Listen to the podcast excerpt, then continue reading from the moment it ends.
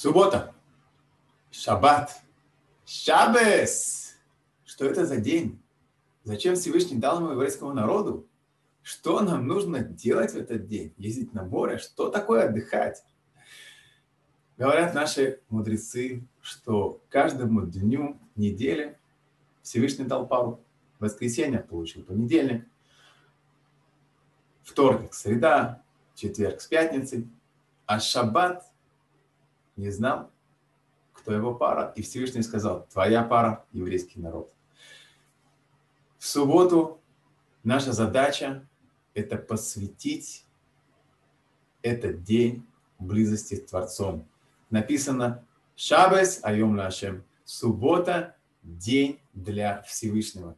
И это означает, что мы должны посвятить этот день Всевышнему. Что такое посвятить Всевышнему?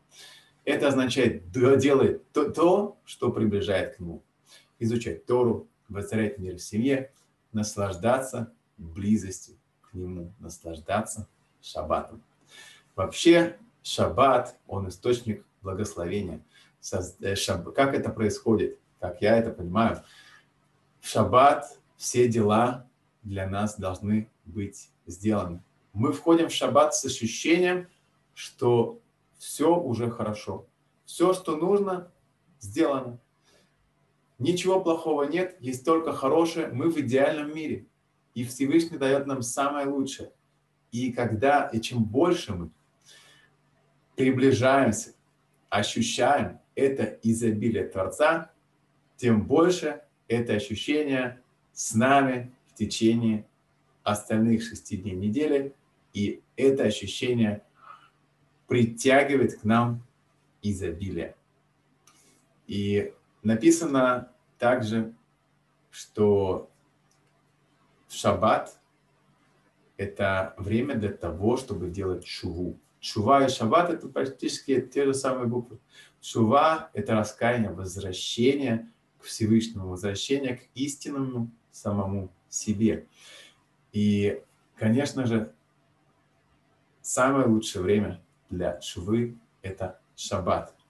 В шаббат Всевышний закончил сотворение мира, но не все знают, что Всевышний продолжил творить духовные миры.